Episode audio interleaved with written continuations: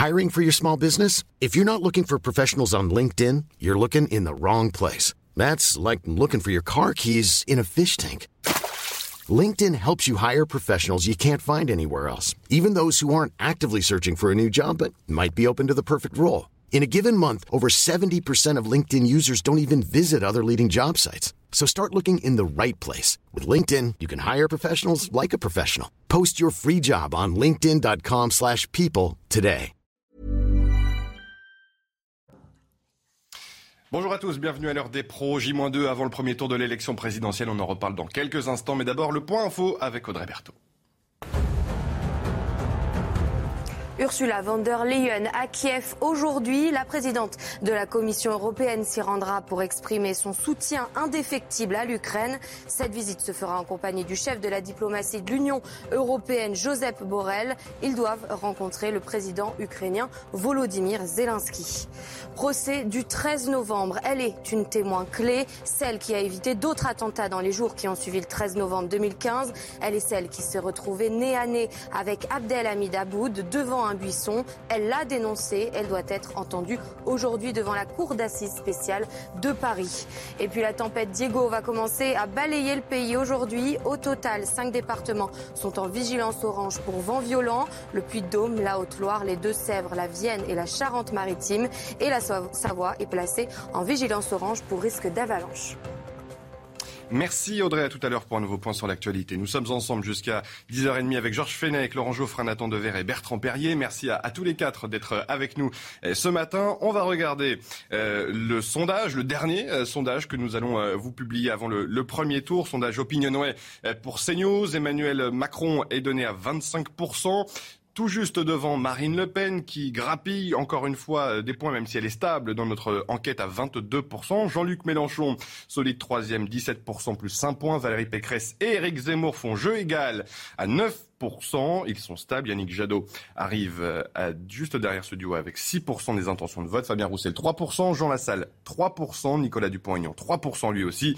Devant Anne Hidalgo du Parti Socialiste à 2%. Philippe Poutou et Nathalie Arthaud referment la marche avec 1% et 0% pour la candidate de lutte ouvrière. On ne peut pas, vous le savez, vous parler des candidats en détail, de leur programme. Euh, temps de parole euh, oblige à quelques heures maintenant de la euh, du début de la période de, réserve. Mais on va prendre un peu de, recul euh, sur euh, cette campagne présidentielle. Laurent Geoffrin, Fabien Roussel, par exemple, a parlé d'une campagne sous morphine. Est-ce que vous êtes d'accord avec ce, constat? Y a-t-il eu une campagne présidentielle? Il n'y a pas eu de campagne du président. Mais par contre, il y a eu une campagne, on exagère.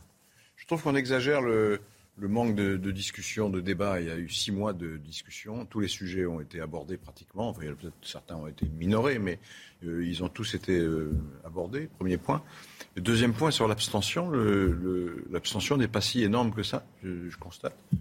Il y a des pays où, aux États-Unis, par exemple, qui est quand même une démocratie, où vous avez systématiquement une abstention de plus de 40 En France, c'est pas le cas. on va être au-dessus de 70% je pense. Et donc, euh, les gens votent. En plus, comme le, le trio de tête se resserre, ça va mobiliser un certain nombre d'électeurs qui, jusqu'à présent, s'étaient peu intéressés à l'affaire. Mmh. Oui, au moins les projets sont, clairs euh, avec ce trio de tête annoncé. Euh, l'abstention, quand même, Nathan Devers, euh, on la donne aux alentours de, 30%. C'est quand même pas rien. Évidemment, si on se compare à d'autres pays, on peut toujours se rassurer, mais 30% d'abstention, et notamment chez les jeunes, c'est peut-être aussi l'enseignement. On verra ce que ça donne dimanche, bien évidemment, mais ça pose question sur la fatigue démocratique de notre pays. Oui, tout à fait. Vous citiez un, candidat qui parlait d'une campagne sous morphine, et un autre parlait de l'expression est vulgaire, mais je la cite, euh, d'une campagne de merde. Et, donc on peut, on, peut, on peut en effet se dire que, par exemple, dans, ma génération, je, pense qu'il y a deux, deux ou trois raisons structurelles à l'abstention qu'on va observer pendant cette élection.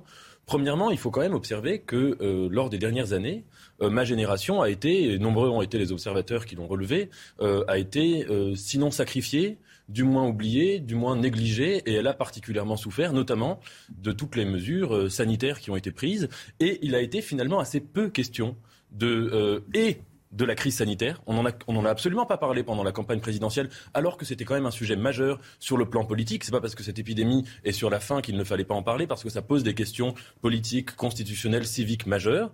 Et deuxièmement, deuxième cause, à mon avis, de l'abstention de ma génération, c'est un mouvement plus structurel, plus impersonnel, entre guillemets, d'une euh, perte de prestige du pouvoir politique au profit d'autres pouvoirs, par exemple le pouvoir économique. Ce qui fait que, le, euh, vous savez, Régis Debray décrit très très bien cela, que quand il avait 20 ans, euh, il raconte dans ses livres la scène où un jour il voit la voiture du général de Gaulle et où il a les larmes aux yeux et où il se dit euh, vraiment c'est un moment politique incroyable que je suis en train de vivre, de voir juste une voiture passer devant moi dans la rue. Et bien évidemment aujourd'hui il y a quand même un recul, pour beaucoup de raisons, hein, mais de, l'importance que peut représenter ce pouvoir politique et notamment lors d'une élection euh, présidentielle par rapport à ce que ça pouvait euh, incarner il y a 50 ou 60 ans. C'est intéressant, euh, Bertrand Perrier, ce que dit Nathan Dever sur la figure aussi peut-être de l'homme politique, en l'occurrence le, général de Gaulle. Vous êtes un spécialiste de l'art oratoire. On n'a pas vu de grands discours, de grands meetings. Rien n'a marqué véritablement cette, cette campagne présidentielle en, en 2022, comme ça a pu être le cas peut-être parfois par le passé. Je suis pas absolument d'accord. C'est une campagne qui s'est marquée sur la question de l'art oratoire, puisqu'il y a au moins une candidate euh, qui a été quasiment disqualifiée par son incapacité oratoire. Ça a été un point de bascule pour elle. Euh, et elle ne s'en est finalement euh, jamais véritablement remise. Après, je suis d'accord avec Laurent Geoffrin, ce qui a manqué, c'est la parole du président, mmh. qui est resté très abstentionniste sur cette, sur cette campagne, et c'est ce qui a fait que la campagne a été un peu escamotée, à défaut d'être complètement sous morphine. Pour autant, je trouve que cette campagne a fait surgir des thèmes inédits dans le débat public sur l'identité de la France. Il y a eu des débats euh, qui n'auraient jamais eu lieu, euh, et par exemple sur la notion de grand remplacement, mmh. euh, qui a été utilisée par plusieurs candidats, qui a fait irruption dans le débat, alors qu'elle était totalement absente. Après, sur la question de l'abstention, c'est vrai, il va y avoir probablement 27, 28% d'abstention. on a déjà connu ça. C'est le niveau de 2002. C'est pas absolument inédit d'avoir une abstention importante. Alors c'est vrai, c'est vrai que les jeunes vont s'abstenir peut-être à on dit 40% euh, des, des 18 énorme, ans hein, hein, qui, qui, vont euh, qui vont s'abstenir. J'ai même lu qu'il y avait 12% des Français qui ne savaient pas que le premier tour était dimanche. Oui. C'est quand même euh, assez étonnant. Ils vivent peut-être dans une grotte, mais c'est un c'est pas, c'est pas négligeable. Plus de 10% des gens ne savent pas que le premier tour est dimanche. Et certains disent même qu'ils feront leur choix dans l'isoloir ah, tellement qu'ils sont autre chose. Ils, ça c'est la question de l'incertitude. La question de l'abstention est une chose, la question de l'incertitude est autre chose. L'indécision et l'abstention. La, question de l'abstention, elle est intéressante aussi c'est qui s'abstient. Euh, et c'est plutôt à gauche que à droite. Et on y reviendra peut-être sur l'incertitude, c'est pareil. Alors, Fenech, on fait beaucoup la, référence à 2002. Il y, a, de vraies similitudes, selon vous, entre cette campagne de 2002 et celle de 2022, 20 euh, ans, 20 ans plus tard? Moi, ce que, non, ce que je constate, c'est que l'abstention se retrouve maintenant à chaque élection. Et on l'a vécu euh, pendant les élections dites intermédiaires, c'est-à-dire les municipales, où d'habitude on vote massivement pour le maire. On l'a vécu pour les régionales, ça a été vraiment. Alors on a battu tous les records euh, d'abstention et on va probablement vivre une assez forte abstention pour la présidentielle. Et c'est tout un paradoxe parce que dans le même temps, vous avez, euh, je dirais, une grande soif de démocratie dans le peuple. Et, j'en veux pour preuve, euh, pendant toute la crise des Gilets jaunes, on réclamait du référendum, du référendum, mmh. du Donc c'est ça ce grand paradoxe. Et moi j'y vois une cause essentielle, c'est que nos institutions apparaissent aujourd'hui bloquées. Bloquées autour d'une concentration extrême des pouvoirs à l'Élysée, une Assemblée nationale un peu atone, ou en tout cas qui suit les volontés élyséennes, donc pas de contre-pouvoir, le fait que le référendum, on l'applique plus ou quasiment plus, et donc le peuple se dit, mais pourquoi dois-je signer un chèque en blanc tous les cinq ans et ensuite je n'ai plus le droit à la parole? Donc il y a un phénomène de blocage vis à -vis de nos institutions. Je ne dis pas qu'il faille passer euh, à la sixième République, mais il faudrait peut-être réfléchir à réinverser le calendrier électoral pour législative. On va voter pour législative après les présidentielles, mais ça va être la confirmation des présidentielles. Donc tout cela ne fonctionne plus. Je pense que la réforme institutionnelle serait vraiment la mère des réformes pour le prochain quinquennat. C'est ça le nœud du problème, Nathan mmh. Devers oui, je suis tout à fait d'accord avec vous. Je pense qu'il y aurait deux manières, grosso modo, deux manières de lire l'abstention. Une première qui consisterait à dire que les abstentionnistes sont dans une sorte d'indétermination euh, floue, un, refus un peu puéril de tous les candidats, de la politique en général, etc. Et une deuxième, euh, à laquelle je, je, suis total, je partage votre analyse, qui consisterait à dire que une très grande partie des abstentionnistes, et même que l'abstention en général, relève souvent d'une soif de la démocratie, c'est-à-dire d'une contestation de la nature même de l'élection présidentielle, indépendamment de la parole de ces candidats et du contenu du débat électoral. Jacques Rancière a rappelé récemment les, origines monarchiques dans l'histoire même de France de cette idée d'élection présidentielle avec un vote qui ressemble à bien des égards au vote plébiscitaire, avec un vote qui ne se porte pas sur des idées comme dans le référendum, parce que le référendum est une élection intéressante où on, vote vraiment sur la, uniquement sur un seul sujet, donc c'est un vote précis, ça évite les malentendus, et on vote sur des idées. Là, on vote sur des gens avec donc une, une sorte de confusion qui peut s'instaurer, parce que est-ce qu'on choisit un candidat pour ses qualités individuelles, pour sa maîtrise de l'art oratoire par exemple, pour le fait qu'il va représenter la France à l'étranger, donc ça, ça compte quand même les mmh, qualités mmh. individuelles. Est-ce qu'on choisit pour son programme? Mais si oui, alors euh, économique, sécuritaire, euh, juridique, vous voyez, parce que euh, aucun électeur n'est entièrement d'accord avec le candidat sur tous les sujets pour, pour lesquels il va voter. Est-ce qu'on le choisit pour son parti? Est-ce qu'on le choisit pour des calculs de vote utiles? Tout cela fait que, en fait, les électeurs arrivent dans les urnes en votant chacun pour des raisons différentes. Et donc, à partir de là, un énorme malentendu s'instaure, d'où les.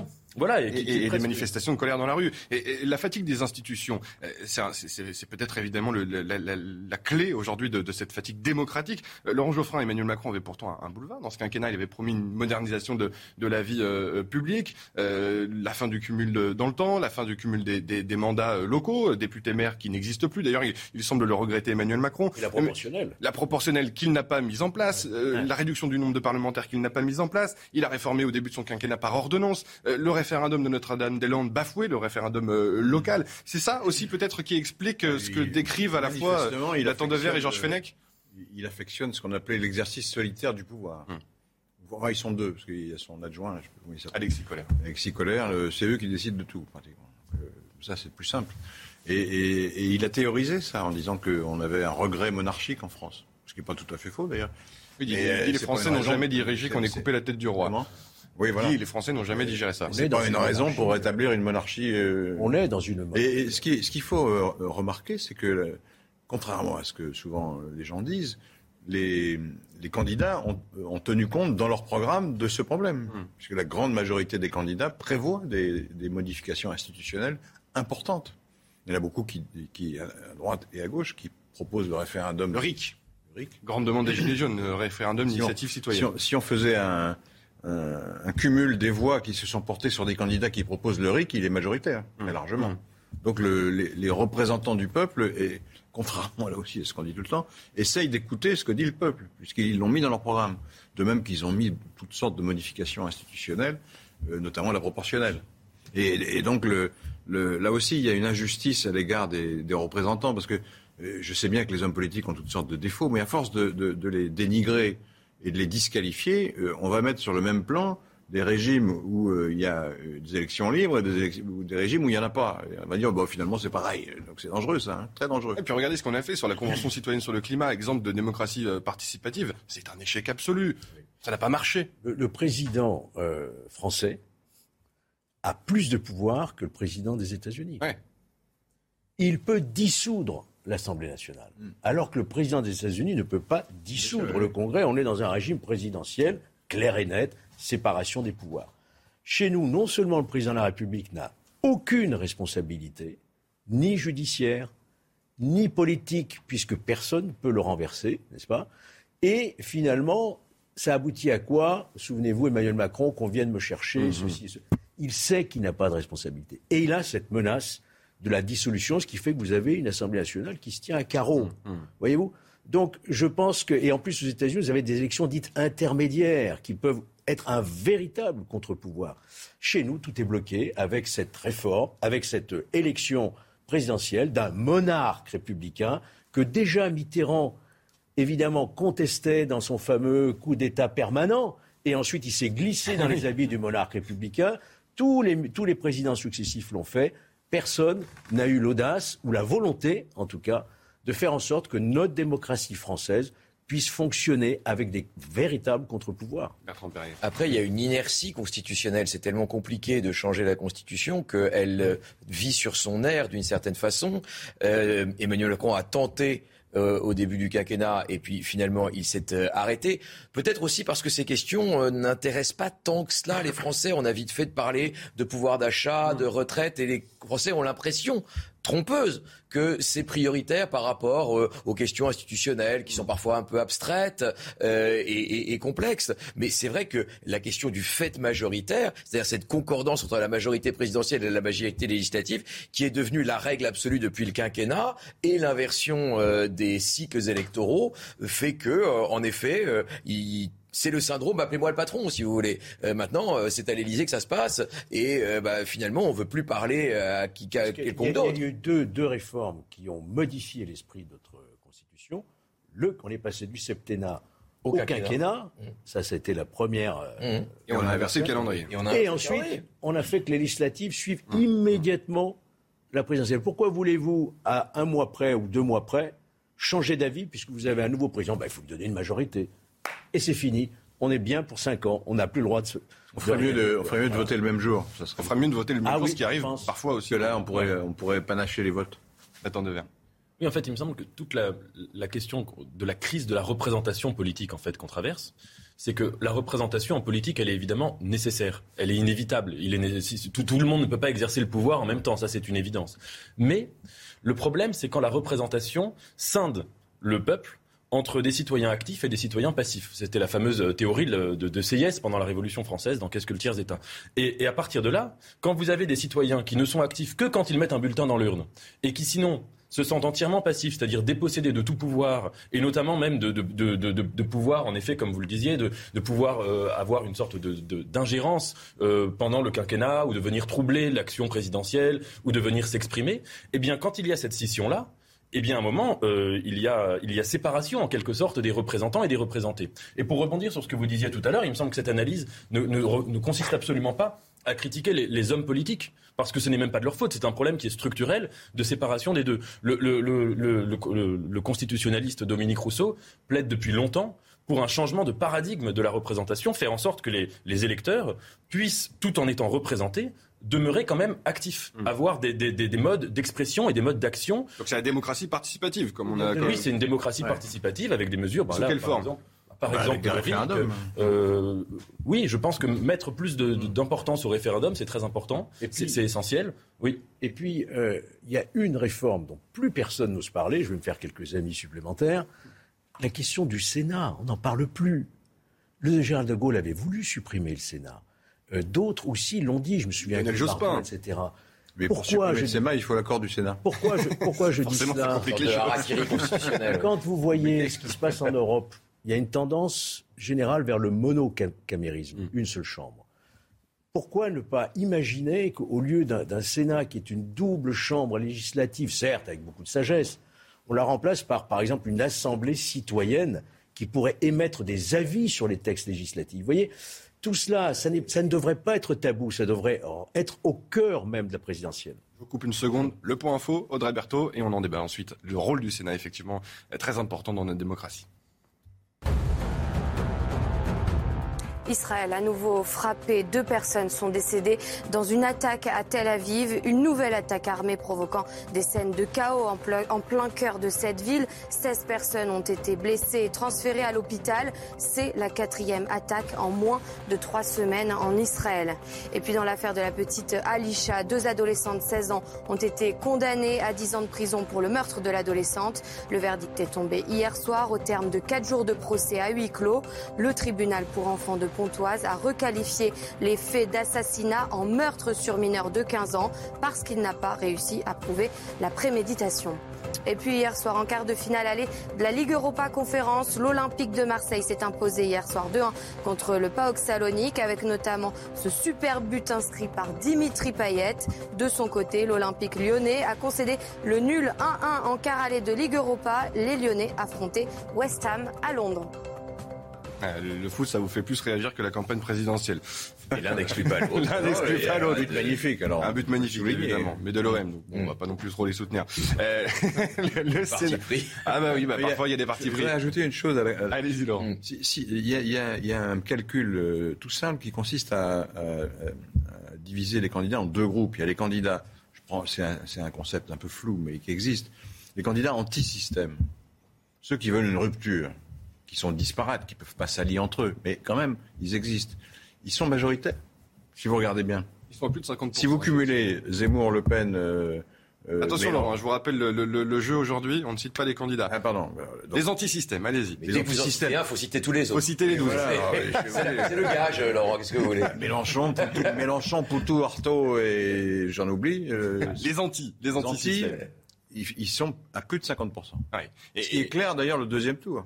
Puisque au deuxième tour, probablement, on va voir, hein, vous aurez justement ces deux camps qui vont se, être représentés.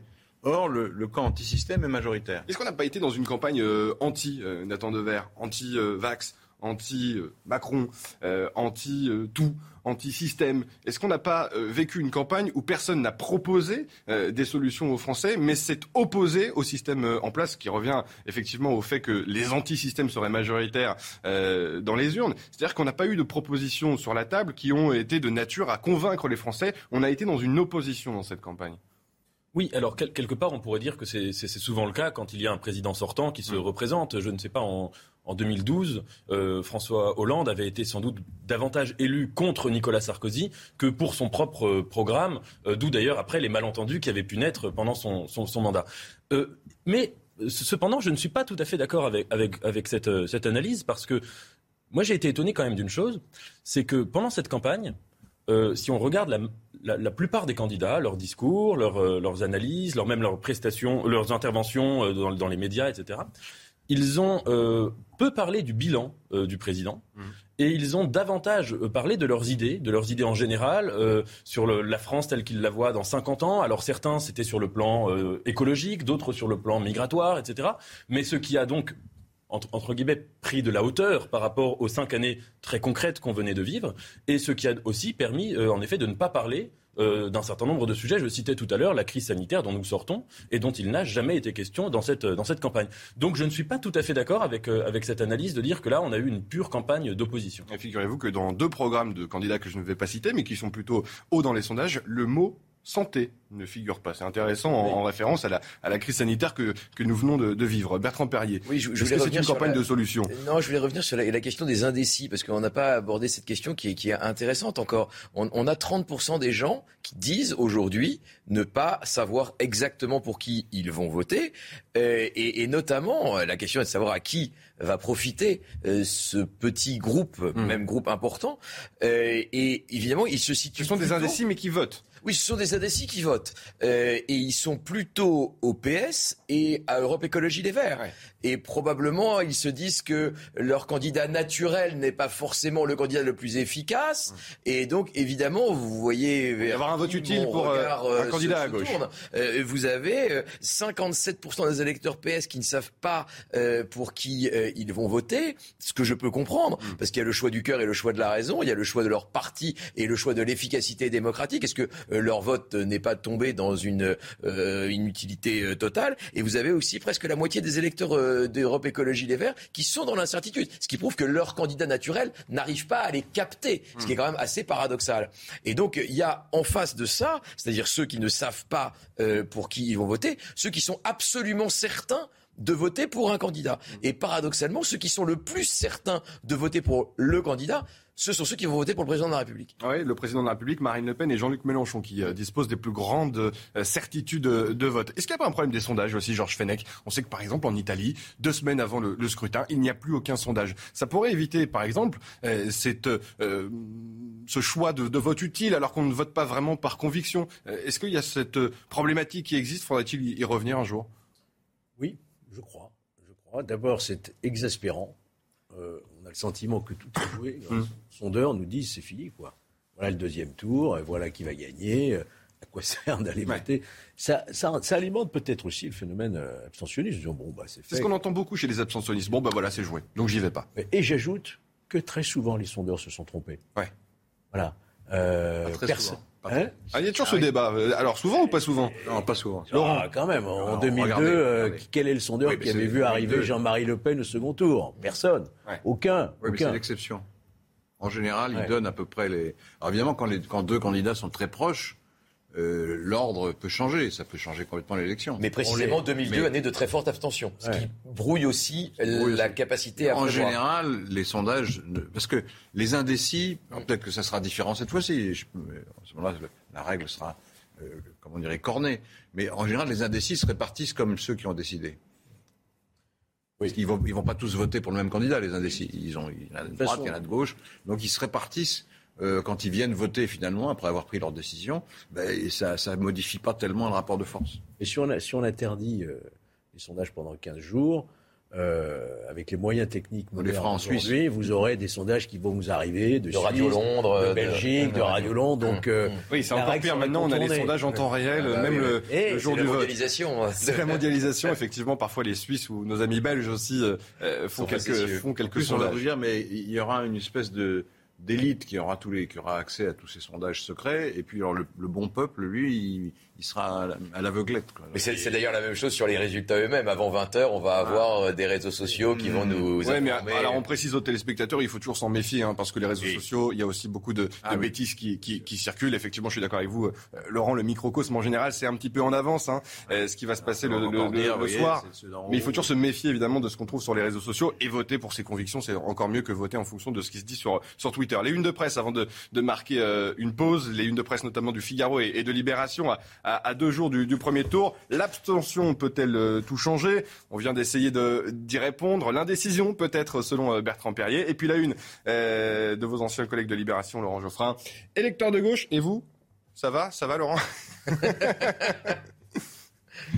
Personnellement, ça va très bien, mais civiquement parlant, moins bien. Ouais, forcément, la, gauche n'est pas dans, le meilleur état. Euh, à deux jours de ce, premier tour, on va marquer euh, une pause. On parlera peut-être aussi du, vote blanc, parce que c'est euh, Emmanuel Macron qui en, parle rapidement dans son interview aux, Parisiens. Pourquoi pas prendre en, compte le vote blanc? C'est une des demandes parfois qu'on entend ici et là, des abstentionnistes aussi, qui préféreraient que leur vote blanc soit comptabilisé. On parlera aussi de l'affaire McKinsey et de l'Ukraine. Restez bien avec nous, on se retrouve dans quelques minutes dans l'heure des pros. Rendez-vous avec Jean-Marc Morandini dans Morandini Live du lundi au vendredi de 10h30 à midi. De retour dans l'heure des pros, merci à vous de nous rejoindre. On s'entend en écho ici. On va passer au point fou avec vous, euh, Audrey Berthaud. Emmanuel Macron a évoqué hier un dialogue ingrat et le cynisme au rendez-vous de chaque discussion avec son homologue russe Vladimir Poutine. Il affirme avoir reçu un refus explicite à une opération humanitaire à Mariupol. Il ajoute ce n'est jamais une partie de plaisir, mais c'est mon devoir. Et le Kremlin reconnaît des portes importantes, des pertes importantes au sein de son armée déployée en Ukraine. C'est ce qu'a déclaré son porte-parole lors d'une interview à la chaîne britannique Sky News en précisant que c'était une immense tragédie. Et des dizaines de marches demain pour le climat et la justice sociale à l'initiative d'organisations et collectifs écologistes, antiracistes, féministes et anti-précarité. Le but, mobiliser au vote à la veille du premier tour de l'élection présidentielle. Merci Audrey. À tout à l'heure pour un nouveau point sur euh, l'actualité. Le vote blanc. Emmanuel Macron dit qu'il faut ouvrir le, débat. Nathan Dever, vous semblez plutôt euh, favorable à cette idée. Oui, oui, oui, ce serait, ce serait tout à fait intéressant. Ça, participe. oui, les, trois mesures qui permettraient, me semble-t-il, de, de, changer cette crise de la, de la représentation, c'est de comptabiliser le vote blanc, éventuellement euh, l'abstention, enfin en tout cas le vote blanc, c'est très important. Deuxièmement, le RIC. Et troisièmement, c'est ce que vous disiez tout à l'heure, c'était cette idée de créer une assemblée citoyenne. Alors remplacerait-elle ah, le Sénat Oui, oui, oui. Euh, je, je, suis assez favorable. Il y avait cette idée de fusionner le CESE et, le Sénat. Parce qu'elle s'articule avec le Conseil économique et social. C'est une fusion. Déjà celui euh, qui est censé... Que personne ne connaît, hein, je pense, chez les gens qui nous regardent. Parce qu'il y a peu de pouvoir, il y a peu de prérogatives. Il n'a il a été consulté parfois, mais voilà. par exemple, n'a pas d'initiative. On pourrait imaginer l'Assemblée citoyenne, non seulement laquelle on soumet pour avis, avis consultatif, les projets de loi, mais on peut imaginer aussi un, pouvoir d'initiative en matière de proposition. vous avez été député. oui. C'est l'Assemblée nationale, l'Assemblée des citoyens, les représentants du peuple. Oui, mais là, vous aurez des gens directement du peuple. Ça fait quoi On les tire au sort Directement On les tire au sort hein On a tiré au sort des gens pour suivre la politique vaccinale. Non, je, tiré au sort des gens pour... Le tirage au sort est toujours très aléatoire. Non, je pense qu'il faut qu'il y ait des gens qui se, qui se réclament spontanément, vouloir, et ensuite, il, faut, il y a des critères, évidemment. Mais une assemblée citoyenne, ça permettrait effectivement de désamorcer beaucoup, beaucoup de conflits, parce que le peuple, le peuple qui réclame sa souveraineté, il n'est pas question de passer dans une démocratie directe à l'athénienne, c'est pas possible. Tout le monde le comprend bien. Mais le système tel qu'il existe de pure représentation, on voit bien que ça provoque un sentiment de dépossession de la souveraineté. Donc il faut remettre le peuple à côté du législateur, je ne dis pas le remplacer, hmm. mais à côté du législateur pour qu'il puisse émettre des avis, proposer des référendums, proposer des lois. Et ensuite, c'est évidemment aux élus à décider. Vous voyez et on pourrait imaginer cette fusion entre le Sénat... C'est la co-construction euh, entre le citoyen et, et, et C'est de la co-construction, voilà. voilà. Je pense qu'aujourd'hui, en plus avec les technologies modernes de consultation qu'on pourrait développer, on n'en a pas parlé, mais le vote électronique aussi permettrait de lutter contre l'abstention. Ah, qui existe en France. Hein. Il y a des mais... On a vu un reportage à, hmm. à Mimizan, par exemple, qui existe oui, On est bloqué sur une constitution qui a été votée en 1958 et qui est inscrite dans le marbre. C'est très difficile à la modifier. Il faut les trois cinquièmes. Il n'y a pas suffisamment de volonté politique de faire bouger les institutions et on arrive vers ces blocages. On tape toujours sur le Sénat, vous en parliez, euh, euh, Georges Fenech. Euh, le Sénat, il était utile pendant ce quinquennat, Laurent Geoffrin L'affaire Benalla, et encore très récemment avec l'affaire McKinsey. Oui, il y a des, il y a des il y a un, parlementaires. Un pouvoir de contrôle, quand même. Il y en a l'Assemblée qui joue le même rôle. Hein, oui, alors moins quand l'Assemblée est donné quoi, avec la majorité. Oui. le Sénat est, quand même utile. Donc si on fait ce genre d'Assemblée de, citoyenne, il faudra bien remplacer une des deux chambres. Donc on regarde plutôt vers le Sénat, Bertrand non, Bah oui, parce qu'institutionnellement, c'est la chambre qui a pas le dernier mot. Euh, et donc, euh, elle est euh, la chambre haute, mais en réalité, institutionnellement, elle doit se soumettre. Mais c'est vrai que le Sénat a eu un, rôle important, je pense, dans la crise Covid, et sur, les gilets jaunes, sur filmer les interventions policières, ce débat sur l'article 24. Mm. Il y a eu un, apport réel du, Sénat pendant le quinquennat qui a joué son rôle de, de contrepoids. de contrepoids. Après, sur la question de la participation citoyenne, oui, bien sûr, c'est une jolie idée. Après, il y a toujours la question de la légitimité. Quelle est leur légitimité? D'où la tirent-ils euh, Et puis s'ils sont simplement un pouvoir de proposition, on voit bien sur la Convention sur le climat, vous l'avez dit tout à l'heure, ils ont été force de proposition et puis après, euh, le politique a ses contraintes euh, qui font que... Ils ont été gangrénés par les lobbies, le politique ne les a pas écoutés. voilà, il a fait un tri entre quelques mesures pour symboliquement ne pas tout jeter, mais c'est vrai que cette répartition du pouvoir est quand même dépendante d'une question de légitimité électorale. Georges. Écoutez, euh, bien sûr, il n'est pas question de remettre en cause la qualité du travail euh, sénatorial et des sénateurs. Vous avez des grandes figures politiques. Mais enfin, moi qui ai un peu pratiqué quand même, euh, je vous assure, hein, quand vous, vous faites une loi à l'Assemblée nationale, bon, elle part au Sénat, donc du temps, hein. Le Sénat dit, ah, mais je ne suis pas tout à fait d'accord avec cet aspect de la loi. Ah bon? Ça revient dans l'Assemblée nationale, on maintient. Bon, alors à ce moment-là, conflit, commission mixte paritaire. Commission mixte paritaire. Sénateur et député. Voilà, ça prend du temps, c'est compliqué, il faut négocier, il faut céder quelquefois, alors que c'est quand même le député qui a la, hmm. la, la, légitimité du suffrage direct. On discute, on n'aboutit pas, et ça repart devant le Sénat, devant l'Assemblée pour constater l'échec, et à la fin on dit c'est l'Assemblée nationale qui a le dernier mot. Et on a perdu un an, on a perdu deux ans, on a perdu la loi quelquefois. Moi, euh, ben oui, euh, moi je l'ai vécu. Hein, donc, euh, et, on en fait le feuilleton et on en fait la chronique et, les gens nous regardent et sont sans doute exaspérés. Mais à l'inverse, Emmanuel Macron, lui, a fait des ordonnances et on a dit attention, déni de démocratie. On s'en fout de l'Assemblée nationale. Regardez, la réforme des mineurs dont on va peut-être parler à l'occasion d'un procès, la réforme des mineurs, elle s'est faite par ordonnance. Par ordonnance. C'est une réforme vraiment fondamentale pour lutter contre la sécurité dans le pays. Il n'y a pas eu de débat parlementaire. Le Parlement a ratifié ce qu'a voulu faire le gouvernement. C'est vous dire à peu près dans quelle considération on tient l'Assemblée nationale. Chambre d'enregistrement. Hein. de vous vouliez réagir. Oui, parce qu'il me semble qu'il y a une, question euh, fondamentale qui se trame derrière euh, l'enjeu de la, de la participation citoyenne, qui est celle que vous souleviez de la légitimité du rapport entre, entre la compétence, entre le savoir, entre la spécialisation et euh, l'avis politique. Dans les prochaines décennies, il y a fort à parier qu'on sera confronté à des crises qui seront notamment des crises scientifiques. Je prends l'exemple du climat. Évidemment que sur le réchauffement climatique, euh, les, seules personnes qui ont un avis qu'on pourrait dire informé ou totalement informé sont des scientifiques ou des personnes qui sont spécialisées là-dessus, qui travaillent là-dessus, qui ont consacré leur existence, et, c'est tout à fait légitime. Je ne suis pas dans la démagogie de dire qu'il n'y a pas de, savoir, etc. Mais est-ce que cela signifie que de fait, seul leur avis sera légitime? Vous voyez la, la, question très très périlleuse à laquelle on va être confronté, qui est celle de l'avenir de la démocratie c'est ça qui était très intéressant dans la crise sanitaire qui s'est jouée. Il y a eu beaucoup, quelques scientifiques qui ont dit euh, la démocratie ralentit. la, politique sanitaire dans la mesure où, eh bien là, on, va demander l'avis du peuple, mais le peuple n'y connaît rien aux enjeux d'épidémiologie, donc il, il, faudrait quand même peut-être laisser plus de place au pouvoir des gens qui s'y connaissent. Tout l'enjeu demain, me semble-t-il, ce sera d'inventer ou d'articuler une démocratie écologique. On n'a pas pu articuler de démocratie sanitaire euh, été le premier à le critiquer. Bon, maintenant, euh, visiblement, ce sera derrière nous parce que cette épidémie est derrière. Mais il ne faudrait pas que cette absence de démocratie sanitaire des deux dernières années se reproduise à l'avenir sur des décennies et des décennies euh, dans une absence de démocratie écologique. Parce que là, ce serait vraiment un processus qui serait irréversible. On parle, on parle des instances nationales, mais on pourrait aussi évoquer la question de la démocratie locale, dont personne ne parle.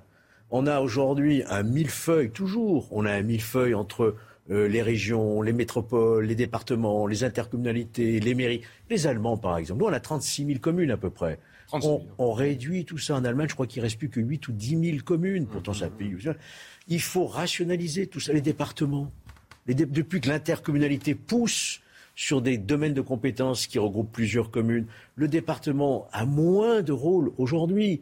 Donc, on peut se poser la question, et puis on parle de dire qu'il faut faire des économies, l'État doit faire des économies, mais les collectivités locales aussi devraient faire des économies. Or, en réalité, la décentralisation a vu augmenter hein, le nombre d'élus. En France, on a, je crois, 550 000 élus. La réduction du nombre de, de voyez, donc, euh, tout cela, François Hollande a coûté plus cher que ce que c'était avant. Exactement. On avait fait un conseil territorial avec Nicolas Sarkozy. Ça a été euh, supprimé revenir, l'une des par François Hollande. Donc, vous voyez, tout ça, euh, bon, ça protège évidemment des prix carrés, des intérêts locaux, etc. Il faudra un moment dépoussiérer et faire en sorte qu'on ait une démocratie qui fonctionne, non seulement sur le plan de l'État, mais aussi sur le plan territorial. Démocratie écologique, démocratie locale. Juste Deux propositions. D'un mot peut-être sur le, vote blanc. Euh, c'est vrai que cette proposition euh, traduit le fait que les personnes n'ont pas l'impression que leur vote est pris en compte.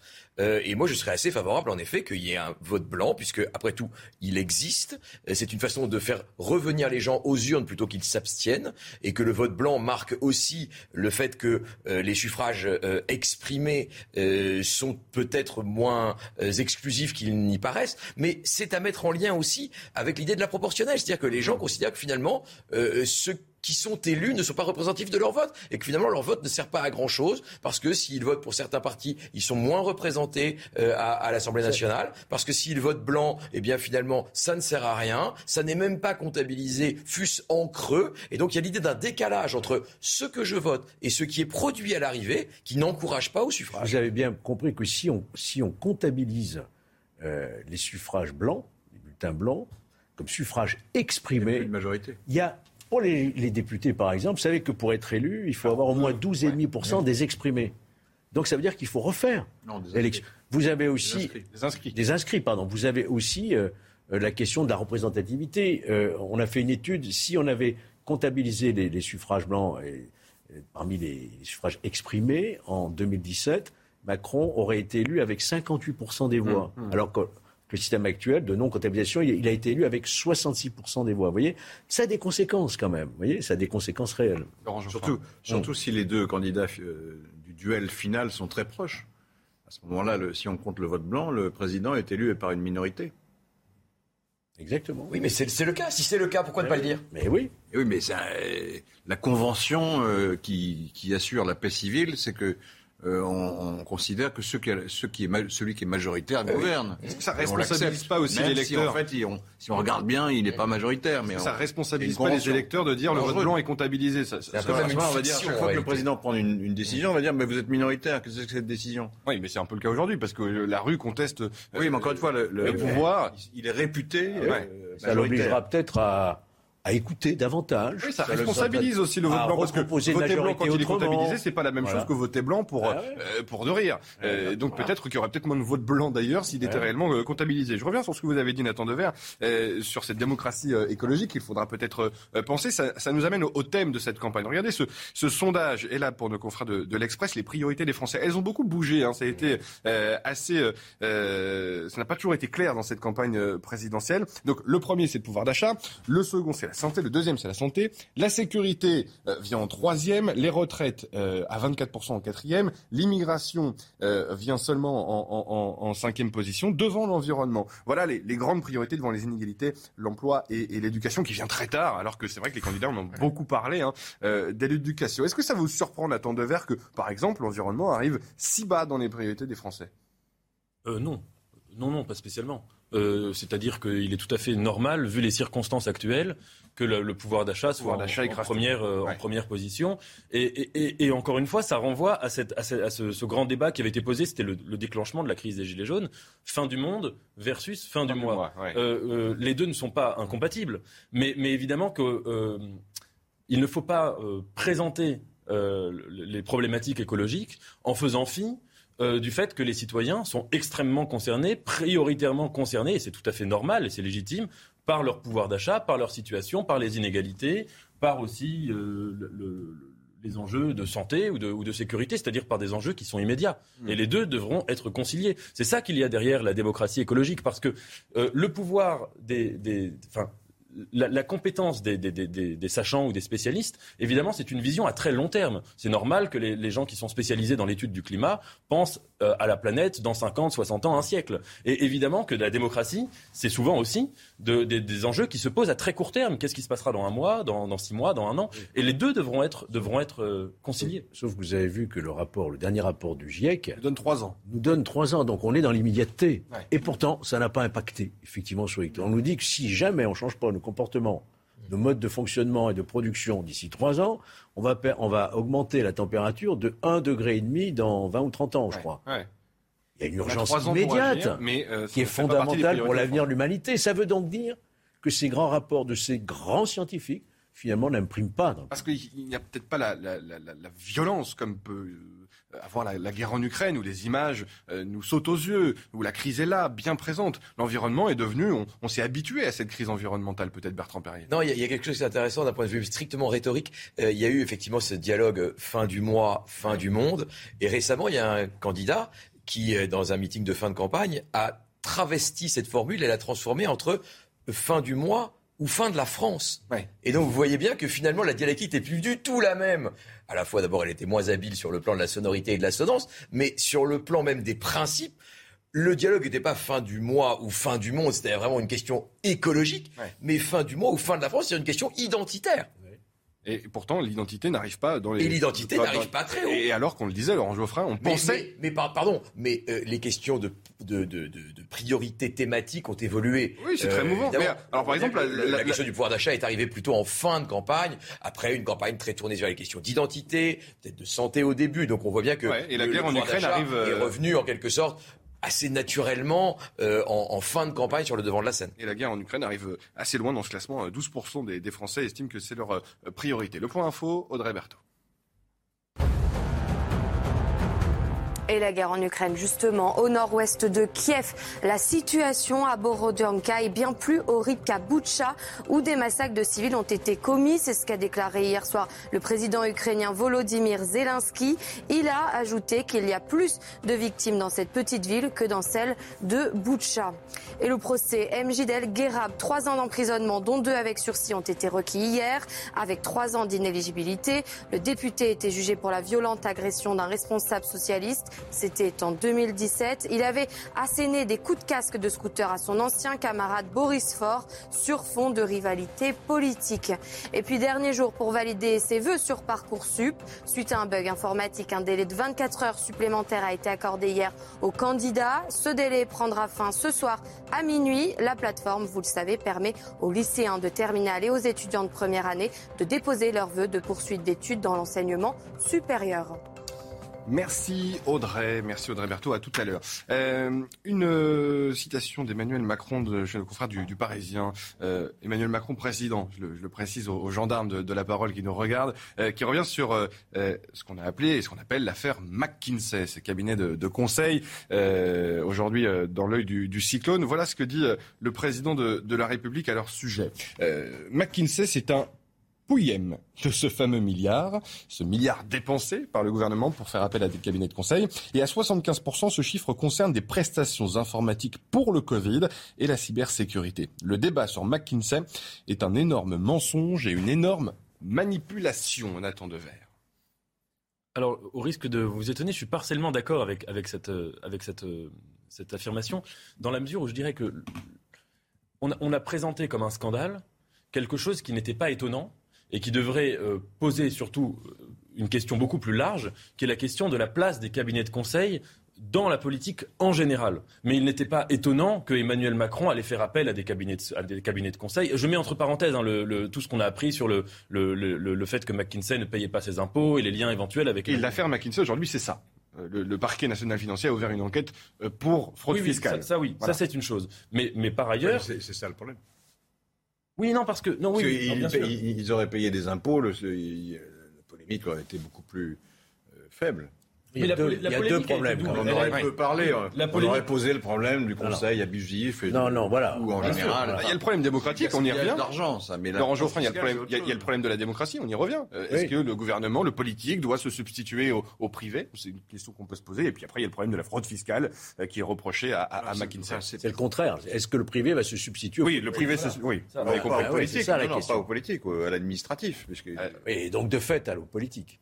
Oui, mais on réclame toujours moins de fonctionnaires. C'est ce que dit Emmanuel Macron. Il dit on n'a plus de fonctionnaires. Ah bah, le politique, il suit ce que dit son administration, euh, c'est clair. si l'administration se fie à ce que leur dit McKinsey, bah, le politique finira par prendre les décisions pour l'APL, parce qu'il n'y a pas que l'informatique. Il y a le problème de cybersécurité qui ont été soumis à ce cabinet. Vous avez aussi la gestion des APL, etc. Donc mm-hmm. des domaines qui relèvent éminemment de la puissance publique qui ont été sous-traités. C'est ça, ça qui est choquant. Voilà. C'est pas l'histoire que j'ai besoin d'un technicien, donc je vais chercher l'entreprise privée pour améliorer ma cybersécurité sur mon. C'est pas ça. Georges, on dit que la dette est, la hmm. dette est, trop importante. C'était le débat d'ailleurs en 2017. Tout, le monde se focalisait sur la dette et les fonctionnaires. S'il n'y a plus de fonctionnaires, comment on fait? Il faut trouver des gens euh, qui savent euh, faire marcher l'État.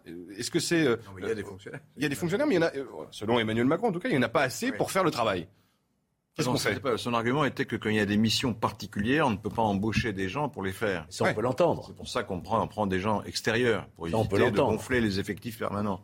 Toutes les entreprises font ça. Si ça devient, si ça devient un mode de fonctionnement, ça pose un vrai problème de démocratie. ça, ça, ça traduit le fait que euh, les fonctionnaires pour les missions, ça, dépend. C'est toujours pareil. Si, si, si vous prenez quelqu'un pour un surcroît ponctuel d'activité, vous avez le droit. si vous prenez un travailleur temporaire pour en réalité faire quelque chose qui relève de votre activité normale, vous n'avez pas le droit. Attendez, là, vous et, donc, et donc là, euh, par-delà la question du, du, fisc et la question immédiate de, de McKinsey, ça pose un, un, un problème qui n'est pas tellement de l'ordre du scandale euh, immédiat, mais d'un problème structurel politique. En effet, dans quelle mesure on peut déléguer des, décisions politiques à des personnes qui travaillent dans le privé qui ne sont pas élues Et en plus, plus profondément, dans quelle mesure on peut comme ça adopter un modèle néolibéral de l'État, puisque toutes les mesures dans lesquelles ces cabinets de conseil ont été impliqués récemment, que ce soit les APL, que ce soit la crise sanitaire, que ce soit le logement, etc., c'était des mesures qui allaient dans le même sens, dans une direction néolibérale, de la même manière qu'il est néolibéral de faire appel à des cabinets de conseil. C'est à mon avis comme ça qu'il faut poser le débat, et pas seulement en s'indignant euh, dans l'immédiat, aujourd'hui, d'un scandale. C'est un, débat de long terme. Je regrette que la commission d'enquête sénatoriale n'ait pas aussi euh, cherché à, déterminer le rôle de ces cabinets de conseil à l'Assemblée nationale, au Sénat, dans les collectivités locales, partout. Parce que moi, j'ai le souvenir, à l'Assemblée nationale, on l'avait découvert, ça avait provoqué un scandale à ce moment-là que la, fabrication de la loi, une loi en particulier, avait été sous-traitée à un cabinet de juristes. Mais c'est ce qu'on appelait euh, vulgairement, euh, Georges. On croyait que c'était le législateur. avait statué là-dessus. Le Conseil ben, avait été saisi. Et, oui, alors pourquoi ça a été justifié Parce que c'est pas parce qu'il y a des. Oui, parce que on a des exposés des motifs été fait par un cabinet C'est qu'on est surchargé. Il y a tellement d'activités législatives qu'on est obligé de sous-traiter à d'autres que des députés. C'est ce qu'on appelait vulgairement les lobbies, Georges, euh, à l'Assemblée nationale. Alors ça peut se transformer en lobby, c'est encore autre chose. On appelait ça, on, mettait tout ça dans le paquet du lobby, c'est-à-dire qu'effectivement, on savait que des députés recevaient des notes toutes faites, des propositions de loi toutes faites, qu'ils récitaient même parfois ça, dans, dans l'hémicycle autre chose. Tandis que là, c'est l'institution, c'est-à-dire le président de la commission des lois, qui délègue euh, le travail du législateur un cabinet de juristes privés. Après, on s'est rendu compte que c'était un cabinet américain, ça posait beaucoup de problèmes. Oui, en plus. C'est une loi sur les transports. Et d'ailleurs, McKinsey, c'est américain. parce que n'oubliez pas que McKinsey intervient quand même dans le domaine régalien, c'est américain. Et vous connaissez la tendance naturelle des Américains de savoir qu'est-ce qui se passe chez les voisins, de les écouter, de voir leur mode de fonctionnement. C'est quand même problématique. Mais là, il faut dire que là, Macron n'a pas eu de chance parce que, un, euh, c'est un cabinet américain, donc immédiatement, il y a derrière tous les choses qui sont en partie fantasmatiques d'ailleurs. Et, deuxièmement, il y a des gens de McKinsey qui ont participé à sa campagne. Mm, mm. gratuitement. En fait, Retour d'ascenseur. Après, il faudrait prouver que c'est un retour d'ascenseur. Ça, c'est beaucoup plus difficile parce qu'il y a des procédures de marché public. Ils sont, ils sont défendus comme ça. Ça fait des enfin, ordres. c'est pas de chance. C'est pas de chance, ça fait des ordres aussi. Ouais, Et, c'est pour ça qu'il parle de manipulation. Ils sont américains, ce qui n'est pas un mal en soi, mais enfin, Non. c'est un peu gênant. Et deuxièmement, ils payent Mais pas comme- comme troisièmement, ils ont Ouais. participé à la campagne. Et quatrièmement, Alors, il tel, monte euh, devant le Sénat, devant la commission d'enquête, puisqu'il y a une dénonciation d'un, d'un, d'un, d'un- d'un faux témoignage, d'un parjure. d'un parjure, en quelque la sorte, par un responsable de McKinsey. Nathan Devers. Oui, puis juste une différence, me semble-t-il, entre les lobbies et les cabinets de conseil, c'est que les lobbies représentent soit des intérêts économiques, soit des intérêts idéologiques. Oui. Mais dans les cabinets de conseil, on a affaire, me semble-t-il, à quelque chose d'un peu spécifique, qui est le culte du pragmatisme. Parce que la plupart de ces notes rédigées par les, par les cabinets de conseil euh, sous ces cinq dernières années, c'était pour prendre une décision, ils envisageaient un certain nombre de scénarios et ils privilégiaient celui qui leur semblait le plus efficace ou le plus utile. Donc derrière la question du recours au cabinet de conseil, il y a une question beaucoup plus profonde, qui est que quand un, décisionnaire politique euh, est confronté comme ça à plusieurs possibilités et qu'il doit en choisir une, est-ce qu'il opte pour la plus pragmatique, pour la plus efficace, ou est-ce qu'il essaye d'avoir d'autres critères, par exemple l'état de droit, par exemple le- le- le- la justice sociale, par exemple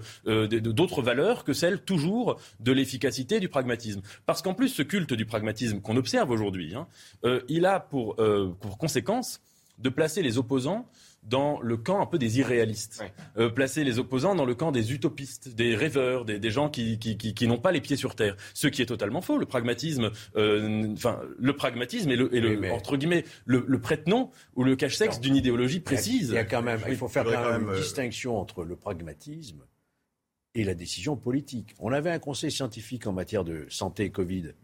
Le jour où le président s'est démarqué des propositions du conseil scientifique en nous évitant un enfermement supplémentaire, on a vu toute la l'importance d'une décision politique qui ne se soumet pas forcément à des conseils de cabinet ou de conseils scientifiques. C'est d'une autre nature la décision politique. Elle, a, elle doit prendre en compte d'autres critères que les seuls critères du pragmatisme. Oui. un tout dernier mot là-dessus. Laurent Geoffrin Bertrand Perrier. Juste, un, euh, un- un mot là-dessus, c'est que le, pourquoi on fait appel à ces cabinets? Je vais prendre leur défense euh, cinq minutes, enfin une minute. C'est parce que ce sont des gens qui conseillent. 20 tout- secondes. 20 secondes. Ils conseillent toutes sortes d'institutions.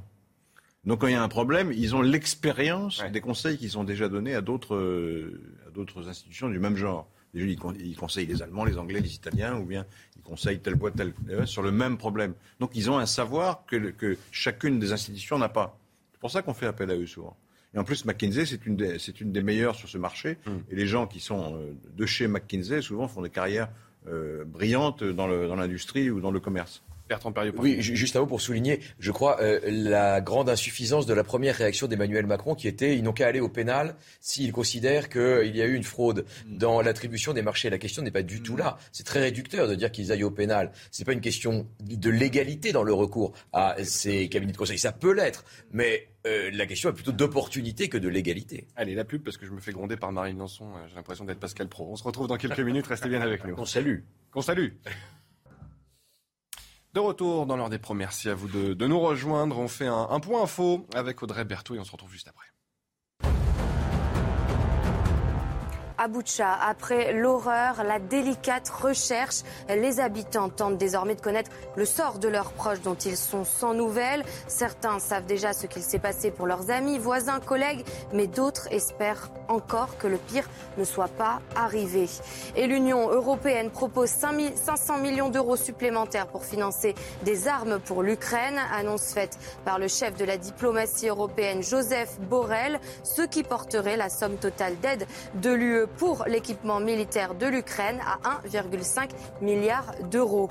Et la Colombie frappée par des pluies torrentielles au nord-ouest du pays. Un torrent de boue a surpris les travailleurs d'une mine. Au moins 12 personnes sont mortes, deux sont portées disparues. Pour les secours locaux, la catastrophe a été provoquée par une crue. Merci Audrey. L'Ukraine, la guerre euh, en Ukraine, l'Union européenne a, décidé de, nouvelles sanctions contre la Russie. Je vous laisse les découvrir. Embargo sur le, sur le charbon, sur le charbon russe, fermeture des, ports européens aux navires russes, interdiction d'exportation vers la Russie, interdiction des transporteurs routiers russes et bélarusses dans l'Union européenne. On va peut-être s'arrêter quelques secondes sur cette euh, première sanction. Euh, Laurent Geoffrin, l'embargo sur le, sur le charbon russe, est-ce vraiment efficace? Et il faut, il faut, il faut se mettre d'accord sur ce que ça veut dire efficace. Parce que Le, pas fini ma question. Excusez-moi, je... pardon. Non, est-ce que c'est efficace de se concentrer sur le charbon ah. Efficace pour ralentir le coût de la guerre? Parce que ces sanctions, elles sont là pour vider le porte-monnaie de, de Vladimir Poutine. Quand on sait que ce qui lui rapporte de l'argent, c'est le gaz et le pétrole. Le charbon est bien minoritaire dans ce que euh, lui rapporte Vladimir Poutine. Ça serait plus efficace que, que de rien faire. De, faire l'ensemble, évidemment. Mais bon, ça pose un problème technique. Il faudrait, il faut une, il faut une, faut trouver d'autres sources d'approvisionnement en énergie qu'on n'a pas pour l'instant. Euh, mais le, sur les sanctions elles-mêmes, je réponds à votre question. Hein, les sanctions dans l'immédiat, il ne faut pas en attendre un résultat tout de suite. Ils ne vont, ils vont pas arrêter l'offensive parce qu'ils ont moins de gaz, on leur achète moins de gaz, de pétrole. C'est pas comme ça que ça se passe. C'est un raisonnement stratégique à terme. Si vous, parce que ne pas prendre de sanctions, ça veut dire on ne fait rien. D'accord On dit, bon, bah, ils ont envahi un pays souverain. Euh, en plus, il y a des exactions manifestement euh, barbares, etc ceux qui disent les sanctions ne servent à rien, donc on ne fait rien. Hum. Et si on ne fait rien, qu'est-ce qui, ça veut dire quoi? On envoie à Poutine un message selon lequel les Occidentaux, les démocraties, ne réagiront pas à ces exactions. Et qu'est-ce qu'on risque à ce moment-là? C'est que le même calcul qui a été fait pour l'Ukraine, qui n'aurait, dans, cette hypothèse, provoqué aucune réaction, se fasse sur un autre pays. puisque lui, il considère qu'il doit y avoir un glacis autour de la Russie pour le protéger. Eh ben, dans ce glacis, il y a par exemple les pays baltes. Pays baltes, il y a trois pays qui sont juste euh, mitoyens et qui donnent sur la Baltique. Et si on ne fait rien sur l'Ukraine, il va se dire bah, maintenant, hop, les pays baltes. À ce moment-là, il y a un problème, c'est que les pays baltes sont dans l'OTAN et que par traité, on est obligé d'intervenir. Donc, si on veut éviter de se retrouver dans cette situation, on a tout à fait intérêt maintenant à prendre des sanctions de manière à ce que l'agression contre l'Ukraine coûte à la Russie. Eh les pays baltes, par exemple, ont fait le choix de ne plus acheter de, gaz et de, et de pétrole bah, euh, à, la Russie, alors qu'ils sont ultra dépendants. Ultra dépendants. Geoffrin, en réalité, euh, c'est pour nous donner bonne conscience. Non, pas du tout. C'est pour envoyer le charbon. C'est un peu ça. Vous n'avez pas compris. Le charbon, c'est un peu ça. Euh, si on ne prend pas de sanctions, on fait rien. On prend une sanction, on se donne bonne conscience, mais ça ne donne rien. Mais on se donne bonne conscience. mais je viens de vous démontrer que ça, ça donnait quelque chose. Ça dissuade les autres agressions quand on n'a rien fait pour la Crimée, il est probable que ça a aidé Poutine à dire bon, puisqu'ils n'ont rien fait pour la Crimée, ben, je continue sur l'Ukraine. Pas de raison.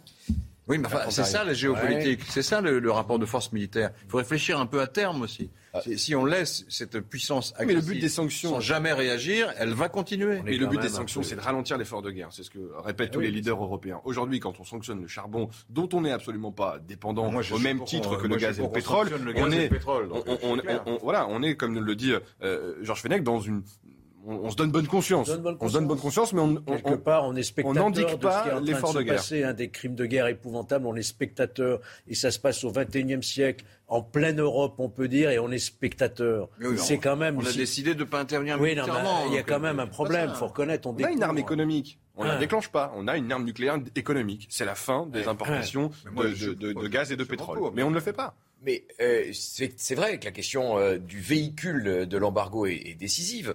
Euh, on s'est mis d'accord sur le, charbon, ce qui est le plus petit dénominateur commun, et on ne se met pas d'accord sur le gaz et le pétrole. Je rappelle tout de même que la France est favorable au, à l'extension de l'embargo au pétrole et au gaz. Pourquoi? Parce qu'on est probablement les moins dépendants du gaz et du pétrole russe. Notre pétrole n'est qu'à 13% russe et notre gaz n'est qu'à 20% russe. Donc nous, on peut euh, soutenir euh, le nucléaire, très grâce au nucléaire que les Allemands ont arrêté. on peut de façon très vertueuse avoir une version maximaliste de l'embargo que d'autres ne peuvent pas se permettre. Mais les Allemands peuvent se le permettre. Ils peuvent relancer les centrales nucléaires. C'est possible aujourd'hui. Elles ne sont pas déconstruites, elles ne sont pas arrêtées. N'oubliez qu'il y a les Verts au pouvoir. Il y a les Verts au pouvoir dans la coalition de la Scholz. Nathan Verts. Aujourd'hui, on a les moyens de, de nos ambitions, mais on ne se les donne pas.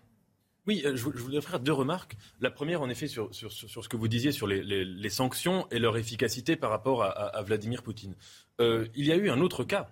Euh, vous citiez l'annexion de la Crimée, mais il y a eu le cas de la guerre en Syrie, où la parole occidentale avait été de dire si crime de guerre il y a, il y aura intervention de l'Occident. Attaque chimique, il y a. Attaque chimique, exactement. Et donc, euh, donc Vladimir Poutine avait retenu euh, cette possibilité. Il avait fait une sorte de, il avait déplacé un pion sur un échiquier. Il s'était dit, j'y vais quand même et je vois ce qui se passe. Et en l'occurrence, son pari avait, euh, hélas, fonctionné, puisque la parole, l'Occident n'avait pas été ensuite fidèle à sa parole. les États-Unis. Les États-Unis, et donc par conséquent l'Occident par effet domino avec avec les autres pays. Et là, il me semble que tout l'enjeu, c'est une fois que euh, l'Europe et l'Occident s'est engagé dans une voie, à savoir les sanctions économiques, c'est de s'y tenir et de s'y tenir au maximum et avec fermeté. Parce que sinon, ça envoie la même leçon que la leçon qui avait été envoyée en, en Syrie. Et la deuxième remarque que je voulais faire, c'est que sur l'efficacité à long terme de ces sanctions, tous les spécialistes de la Russie disent qu'il est assez peu probable qu'il y ait une révolte euh, populaire en Russie contre la guerre, même s'il y a des manifestations extrêmement courageuses, mais on a vu qu'elles sont réprimées euh, très fermement, qu'il y a des milliers d'arrestations, et en plus, manifestement, l'opinion publique russe est en grande partie, voire majoritairement, euh, en soutien à la, à, la, politique que mène Vladimir Poutine et à la guerre qu'il mène en Ukraine. Mais les sanctions économiques auront et ont déjà pour effet de faire en sorte que les élites économiques, euh, et dans un pays comme la Russie, c'est ça surtout qui compte, vont mettre une certaine pression sur Vladimir Poutine pour lui demander d'arrêter cette... En tout cas, c'est le pari qui est fait. Je ne suis pas un prophète, hein, mais c'est le pari qui est fait. Pour répondre comme à nouveau à Laurent Geoffrin sur l'effet, si j'ai bien compris, dissuasif pour d'autres. Bien sûr, il faut que ça soit Quel a été l'effet dissuasif Quel a été l'effet dissuasif des premières sanctions que l'Occident a prises contre Poutine au moment de l'annexion de la Crimée? Ça a été quoi Ça a été nos agriculteurs hmm. qui en ont pâti finalement. non mais vous dites effet dissuasif. Vous voyez, il faut rien faire. Quel était l'effet dissuasif sur l'Iran qui a continué sa politique de nucléarisation? Les sanctions économiques, ça ne marche pas. ça ne sur l'Iran, je vous contredis tout de suite. On a, le traité a été rompu par les États-Unis pour ça qu'il n'y a pas eu de. Oui, ah oui c'est autre chose. C'est Donald Trump qui a déchiré. Trump qui a dit il n'y a plus d'accord, alors qu'il y avait un accord et qu'il y avait. Mais il est vrai aussi, Laurent que les, buts de contrôle les, sanctions contre l'Iran n'avaient pas une, efficacité majeure. Il est vrai aussi que les sanctions contre l'Iran n'avaient pas une efficacité majeure. Non, Poutine n'entend ah bah, qu'une chose, c'est le rapport, le, traité, le rapport de force militaire. Voilà. À partir du moment où l'Europe, enfin, l'Occident, fournit des armes, ça, il comprend. Il sait ce que ça veut mmh. dire. Et d'ailleurs, vous avez vu euh, les, les, pertes qui ont été reconnues. Oui, reconnues par Moscou. Par Moscou. Elle vient d'où? Elle vient sinon des Ukrainiens, aidés en réalité par les armes européennes pour, rebondir sur ce que vous disiez sur la question des oligarques, et qui est effectivement euh, déterminant quand on connaît la structure de l'économie russe, il faut aborder la question des sanctions financières. C'est pas seulement la question de l'embargo, c'est aussi la question du gel des avoirs, euh, qui euh, permet pas euh, donc euh, aux, banques, etc., d'avoir accès à leurs ressources placées dans les banques centrales européennes. il y a 850 millions d'euros qui sont gelés en, en France, c'est pas absolument négligeable. Et donc il y a aussi euh, cet aspect économique des choses. Il y en a un qui est plus délicat, c'est la question des navires, puisque vous avez vu que euh, les, les, navires européens aux navires. Oui, alors ça, ça, je crains que ce soit un peu fictif parce que les changements de pavillon peuvent se faire de façon tellement facile que la nationalité d'un navire est quelque chose d'assez évanescent. Mais dans le drapeau du Kazakhstan, la place du Russe, effectivement de, de modifier le pavillon.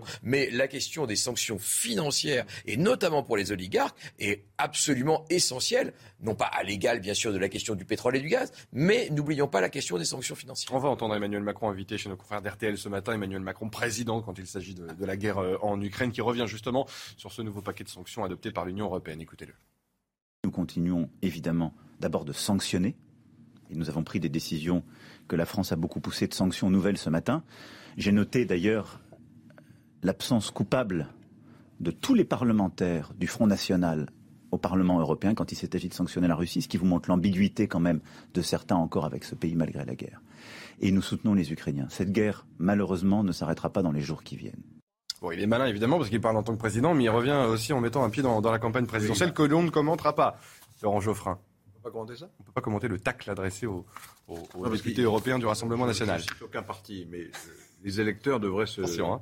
se renseigner sur qui est pour l'envoi aux Ukrainiens d'armes se défendre et qui est contre?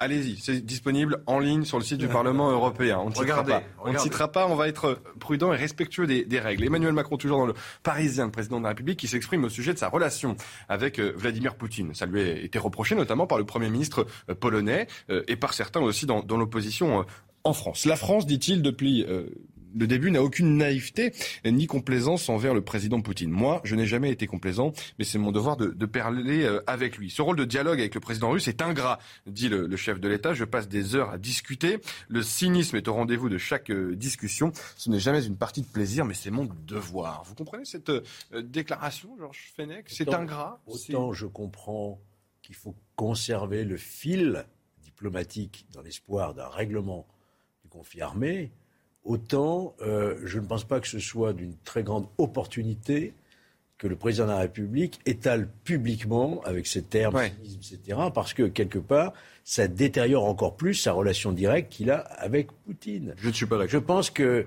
y, a des, y a des discussions d'ordre diplomatique qui ne devraient pas sortir euh, du bureau et qui devraient rester entre chefs d'État. C'est ça qui me gêne un peu. Hum, Georges, Poutine sait bien qu'il est un criminel et qu'il est cynique. Donc non, de le dire, ça il ne le sait pas, ça, il le sait pas du tout. mais bien sûr que non. Il, s'est toujours posé en victime. il s'est toujours posé en victime du nazisme. Il euh. estime que c'est nécessaire pour, le, pour, son pays, pour les, intérêts de son pays. Enfin, de, ça sert à rien de, de, de, maquiller la réalité.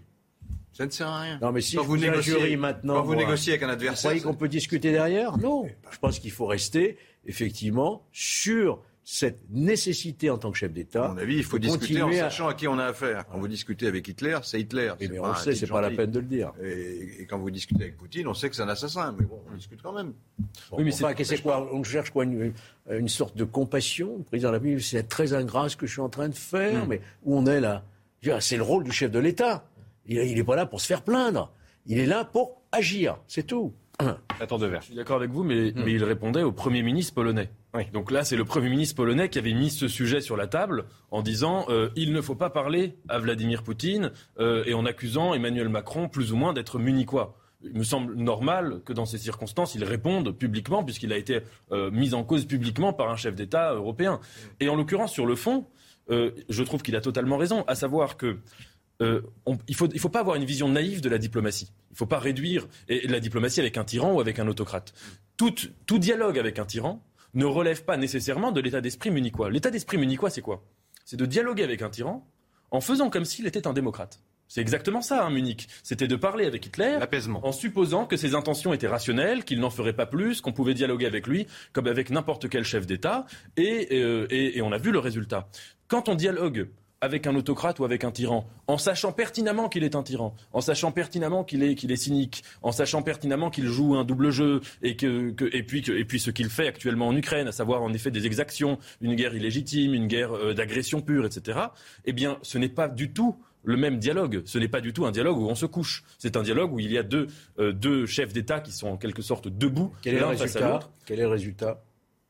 Euh, Le résultat, me semble-t-il, c'est deux choses. Premièrement, la nécessité de, maintenir une diplomatie, c'est pas par l'acheter, parce qu'il y a une fermeté très, très claire, la France soutient l'Ukraine, mais euh, c'est, si vous voulez, d'éviter l'enclenchement d'une guerre mondiale. Et le deuxième résultat, c'est de ne pas laisser toute la place à certains États qui se font passer aujourd'hui pour des médiateurs neutres, qui disent oh, on va faire des rencontres entre Poutine et les Ukrainiens, on est neutre, mais qui en fait sont bien plus du côté de la Russie que du côté de l'Ukraine. Parce que c'est ça le vrai sujet. Ce sont des États qui font semblant d'être neutres, mais qui en fait, leur neutralité est une forme, pour le coup, de la Turquie, là? Oui, bah La Turquie et Israël. Allez, on marque une pause avec le point info. On reprend évidemment nos débats euh, sur l'Ukraine dans quelques secondes. Audrey Berthaud.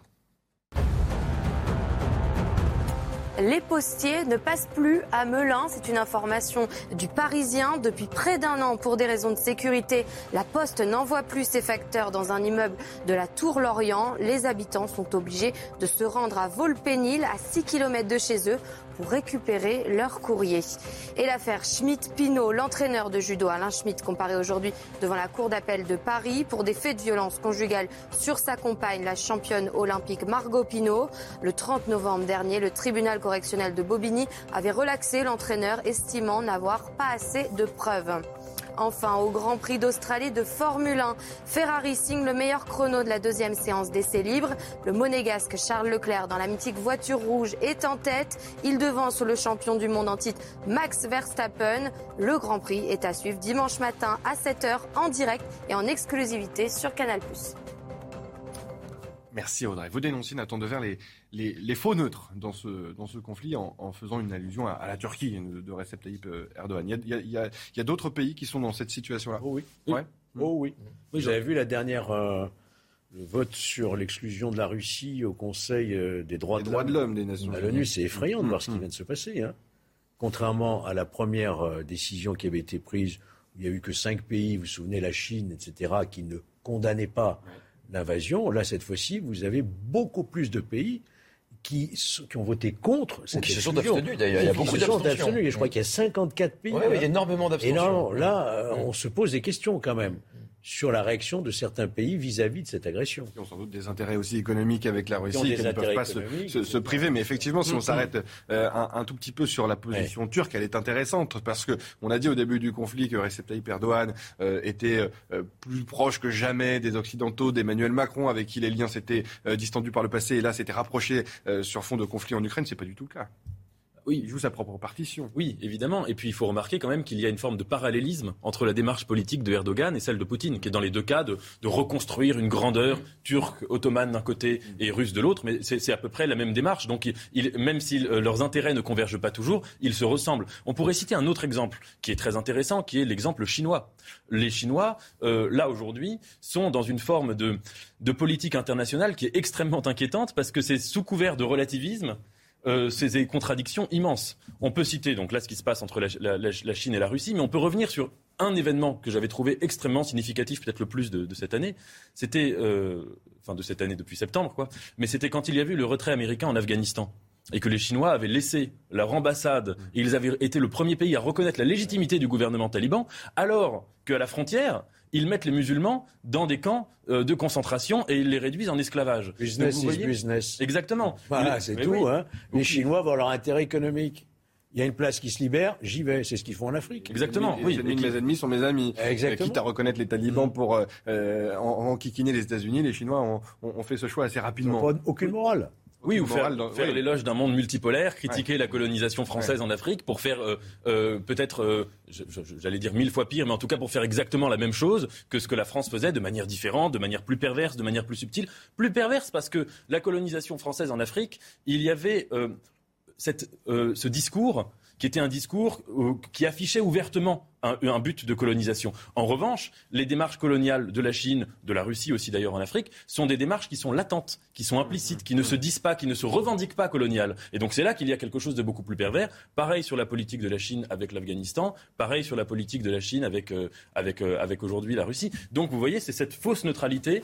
sauf qu'aujourd'hui, vous avez les les équipes Wagner qui sont au grand jour et qui sont en train de commettre aussi, rappelons-le, des massacres, en euh, au, Mali, en, Ukraine. Ça, c'est à visage découvert. Hein, euh. Et les Français, malheureusement, ont, laissé le, aussi, on est un peu, terrain à Wagner. Spectateur, on, on est un peu spectateur et on va euh, sans doute, et c'est même annoncé, partir de ce théâtre d'opération qui était le, Sahel, où on était évidemment en première ligne et les Russes sont arrivés à la demande hein, de la junte au Mali. Il faut le préciser aussi, ce n'est pas le même gouvernement avec lequel on discutait. Bertrand oui, je voulais revenir un, d'un mot sur le rôle d'Emmanuel Macron et sa mise en scène. C'est assez étonnant euh, de voir, il y a eu les photos de Soisic de la Moissonnière, enfin, il y a une sorte de figure sacrificielle euh, qui se construit autour du président de la République, euh, qui surjoue la difficulté. je ne dis pas que c'est facile, personne ne le dit, mais je trouve qu'il y a une mise en scène de l'abnégation présidentielle, un courage qui est évidemment à visée interne que je trouve à la fois cousu de fil blanc et vraiment très excessif. Si on marche sur des œufs entre le président et le candidat. Ah, oui, mais voilà, c'est la même personne. J'ai bien compris. On parle du président. Oui, on parle du président. Mais on va l'écouter d'ailleurs parce qu'on va revenir. Merci Georges. On va revenir euh, sur euh, ce qui se passe en, Ukraine et on va l'écouter. Emmanuel Macron, euh, en tant que président de la République, il, a, il alerte ce matin chez nos confrères d'RTL toujours sur l'intensification des, des, combats à l'est du pays, dans le Donbass. Écoutez-le. Je vois juste que pour la Russie, le 9 mai est une date une fête nationale, un rendez-vous militaire important. Il est à peu près sûr que pour le président Poutine, le 9 mai doit être un jour de victoire. Et donc je pense qu'ils vont concentrer leur effort dans le Donbass. Je pense que nous allons vivre des scènes très difficiles dans les prochains jours et prochaines semaines dans le Donbass. C'est aussi pour ça que nous faisons tout en lien avec la Turquie, la Grèce et les Nations Unies pour euh, organiser des opérations humanitaires à Mariupol, à Dniepro, avec beaucoup de difficultés aujourd'hui. Il y a un refus russe complet. Donc je pense que les prochaines semaines ne donneront pas lieu à beaucoup de concessions diplomatiques de la part de la Russie. Ensuite, chaque jour qui passe et chaque scène de guerre, comme nous l'avons vécu insoutenable, rend plus difficile le jour d'après. Sans Geoffrin, c'est pas une vision très optimiste euh, des prochaines semaines hein, que donne Emmanuel Macron avec cette date du 9 mai, hein, ce grand défilé militaire. Euh, commentateurs euh, qui sont plutôt relativement indulgent avec la Russie, il disait mais les vrais buts de guerre des Russes, c'est de récupérer les parties russophones de l'Ukraine et éventuellement d'avoir un meilleur débouché sur les, la mer d'Azov ou la mer Noire. Et, normalement, le président Zelensky a dit, ben, parlons-en. Hmm. Il n'a pas il n'a pas cédé, mais il a dit euh, oui. Pas fermer la porte. Fermer la porte à cette discussion. Alors cette discussion a eu lieu, mais elle, donne, elle, n'aboutit à rien. Et l'offensive russe, non seulement elle continue, mais maintenant on annonce qu'elle va s'intensifier. Et donc là, on se retrouve devant un, un, double langage russe. C'est-à-dire qu'ils disent, euh, voilà, on avait des buts de guerre euh, très précis, etc. Et en fait, on ne comprend pas très bien quels sont les buts de guerre. On a l'impression qu'au début, ils, cherchaient à, euh, à évincer renverser, à renverser Kiev. Hum. Ça a échoué. Maintenant, ils se disent bon, on va prendre non pas seulement les petites républiques là, autonomes, mais l'ensemble de la région, des deux régions en tout cas. Et, il pourrait y avoir un compromis autour de cette question-là, hum. comme il y a eu en Crimée finalement. Si, si ces populations-là veulent faire partie de la Russie, bon, c'est difficile de le refuser. Mais, euh, mais, ça consiste à démembrer quand même le pays. Hein. C'est pas rien. mais, mais, mais, les Russes veulent autre chose, manifestement. Et on se demande quoi? Qu'est-ce qu'ils veulent vraiment? Ils veulent continuer la guerre indéfiniment? Je voudrais juste faire une réflexion. Allez-y. Euh, je me suis toujours demandé comment, pendant la Seconde Guerre mondiale, euh, alors qu'on savait qu'il y avait des camps de concentration, qu'il y avait de l'extermination, les Américains avaient toutes les informations à l'époque, on a pu rester aussi inactif alors que des millions de gens étaient gazés, etc. Aujourd'hui, on a sous nos yeux, au moment où nous parlons, des enfants qui sont abattus, exterminés en Ukraine, et on ne bouge pas en réalité. On se contente d'arrêter le charbon et le gaz. Vous vous rendez compte? Donc aujourd'hui, je comprends mieux comment cela est possible, parce qu'on est tous impuissants. On est impuissants. On le voit, on sait ce qui est en train de se passer. On n'a pas encore tout découvert. À chaque fois que les Russes se retirent, on découvre des massacres. On le sait que ça se passe et on est impuissant. Eh ben, aujourd'hui, cette réflexion que je voulais me faire, c'est possible c'est possible qu'on le sache et qu'on n'agisse pas. Et avant d'en débattre, vous allez voir et vous allez constater effectivement ce que, et ce que vous décrivez, euh, Georges Fenech, après euh, la ville de Boutcha, qui a marqué bien évidemment les, esprits une fois que cette mm. ville a été reprise par les, Ukrainiens et qu'on a découvert l'ampleur des exactions euh, de l'armée russe sur place. Une, nouvelle ville semble être avoir été à son tour une ville martyre. Il s'agit de la ville de, de Borodianka. découvrez ce, ce reportage de, de Clémence Barbier. À Borodianka, au nord-ouest de Kiev, 26 corps ont été retrouvés dans les décombres de deux immeubles. Hier soir, le président ukrainien a qualifié la situation à Borodianka de bien plus horrible qu'à Boutcha, où des centaines d'habitants ont été massacrés. Le travail d'analyse a commencé à Borodianka. C'est bien plus horrible là-bas. Encore plus de victimes des occupants russes. Là se trouve ce que le monde a vu à Boutcha et dans d'autres villes de la région de Kiev. La même cruauté. Des immeubles éventrés, des civils tués. Pourtant, à Borodianka, il n'y a aucun site militaire. La preuve pour la procureure générale d'Ukraine que les civils sont bien la cible des Russes. Dans la région de Kiev, nous avons trouvé 650 cadavres, dont 40 cadavres d'enfants. Vladimir Poutine est le principal criminel de guerre. Il doit être jugé devant les tribunaux internationaux. Les habitants ont vécu l'enfer sous les bombardements ma mère, mon frère, la femme de mon frère et d'autres membres de ma famille sont toujours là, ainsi que d'autres personnes qui étaient au sous-sol. Je sais avec certitude qu'ils ne sont pas sortis. Hier, les pompiers de Borodjanka étaient à pied d'œuvre pour tenter de retrouver des survivants sous les décombres. Voilà, après Boucha, Borodjanka et sans doute d'autres villes que l'on va découvrir au fur et à mesure que l'armée russe va se retirer euh, du nord de, de, l'Ukraine. Sanctions, charbon, gaz, tout va bien. Et, notre débat. Euh, mais écoute, franchement. Qu'est-ce que vous proposez qu'on qu'on envoie l'armée française là-bas? On est spectateur et. Qu'est-ce que vous proposez? C'est ce que je constate. Poutine ne comprend qu'une chose, c'est le rapport de force. Mais la question de Or, on a cédé tout de suite parce qu'un jour, Poutine a dit à son ministre de la Défense qui était là tout petit. Euh, activons euh, euh, le stade pré-nucléaire. le monde, le monde s'est mis à trembler. Le jour où Khrouchtchev est allé avec ses missiles dans la baie des cochons, Kennedy a dit on est au point de la guerre nucléaire. Khrouchtchev s'est retiré. Voyez-vous? Je pense qu'à un moment, si on n'est pas capable de montrer à Poutine qu'on est plus fort, demain, il ira dans les pays baltes. Demain, il continuera son expansion territoriale. voilà, c'est tout. Je dis qu'on est des lâches, en réalité. On a peur, on a peur, on a peur. Voilà. de verre. Euh, oui, je suis assez, d'accord. Ensuite, évidemment, il me semble que quelle que soit d'ailleurs la réponse qu'on va avoir, c'est les images qu'on est en train de, voir, elles créent une culpabilité Euh, parce que d'abord parce qu'on est épargné. Vous savez, c'était un petit peu comme dans, Proust, Madame Verdurin, qui lit les, journaux avec des histoires de naufrage et qui, mange ses, ses, croissants euh, dans son café. C'est un peu la même chose. Euh, quelle que soit la réponse, on aura ce, syndrome de, ce syndrome d'être en sécurité et de se sentir coupable. Premièrement. Et deuxièmement, juste une remarque, c'est que vous savez, normalement, dans ce qu'on appelle le jus in bello, le droit dans la guerre, il est mu par un principe, c'est de tout faire pour épargner les civils. Et là, on a l'impression que du point de vue des armées russes, c'est le principe, il est vraiment, il fonctionne à l'envers, c'est de tout faire euh, pour ne pas épargner les civils, pour, euh, pour, les, pour les frapper au maximum. Donc là, on a, c'est pas seulement qu'on a une guerre injuste, c'est qu'on a une guerre qui est euh, presque au paroxysme de, de ce qu'il peut y avoir de, de, de barbares. Mais justement, sur le reportage, il était évoqué la notion de crime de guerre, ce qui est caractérisé de façon absolument certaine. Euh, il y a des enquêtes qui sont ouvertes par les, les, juridictions internationales, mais chacun sait désormais que la Russie n'étant pas signataire des statuts de Rome, euh, aucune suite si. euh, judiciaire si. ne peut être très bien parce qu'il faudrait que euh, la Russie très bien délivrer un mandat d'arrêt contre Poutine. Fort, fort, bien, qui restera en Russie et, et qui ne bougera qui pas, qui ne pourra plus sortir effectivement. Ben oui, ben voilà, mais ben qui ne sera jamais jugé. Oui, sauf que le jour où il perd son, son, son titre de président, il sera jugé à ce moment-là. Non, la, le, la justice, elle prend son temps, hein, elle prend son temps. Mais le jour, et d'ailleurs, il peut être jugé par contumace aussi. Mm -hmm. Il est, il est, je dirais, confiné à vie. Malgré la non-ratification du, Malgré, ah, oui, oui. des accords de Rome, sûr, parce on peut que le juger en son absence. L'Ukraine, elle, s'est mise sous le. C'est arrivé à des chefs d'État déjà. Ouais. Mais bien sûr, c'est arrivé. Euh, en ce moment, il y a un colonel. Euh, je ne sais plus dans quel pays africain qui est actuellement jugé. Hein. Bon, bien sûr, ils n'étaient pas signataires non plus. Mais au niveau de Vladimir Poutine, la, la Cour pénale internationale pourrait ouais, parfaitement. Lancer un mandat d'arrêt parce que ce, enfin, sont, des crimes, qu un ordre, ce sont des crimes qui sont après commis enquête, euh, en évidemment, et, et d'établir le lien entre ces massacres et le, et, le, et le Kremlin euh, dirigé par Ce qui nous regarde, c'est le lieu de, euh, des faits. En attendant, le, la présidente de la Commission européenne, Ursula von der Leyen, euh, va se rendre à, à Kiev euh, aujourd'hui, accompagnée du chef de la diplomatie de l'UE, Joseph euh, Borrell. Ils vont rencontrer euh, Volodymyr Zelensky.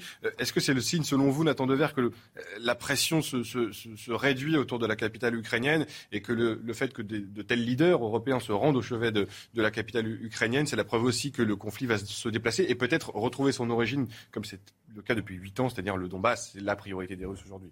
Oui, se déplacer, mais il ne faut, il faut pas, euh, me semble-t-il, oublier, en tout cas moi c'est la première réaction que j'ai eue en, en, lisant cette information ce matin, qu'il euh, y a un peu plus d'un mois, on pensait vraiment que Kiev allait tomber dans quelques heures et que ça, ça aurait été le cas si Zelensky était parti. Euh, et il aurait tout à fait pu le faire par l'acheter, prendre un jet et s'en aller, et il ne l'a pas fait. Et on n'imaginait pas évidemment que la présidente de la Commission européenne se rende à, à, à Kiev un mois après le début de, de l'invasion russe. Le point info avec vous, Audrey Berthaud.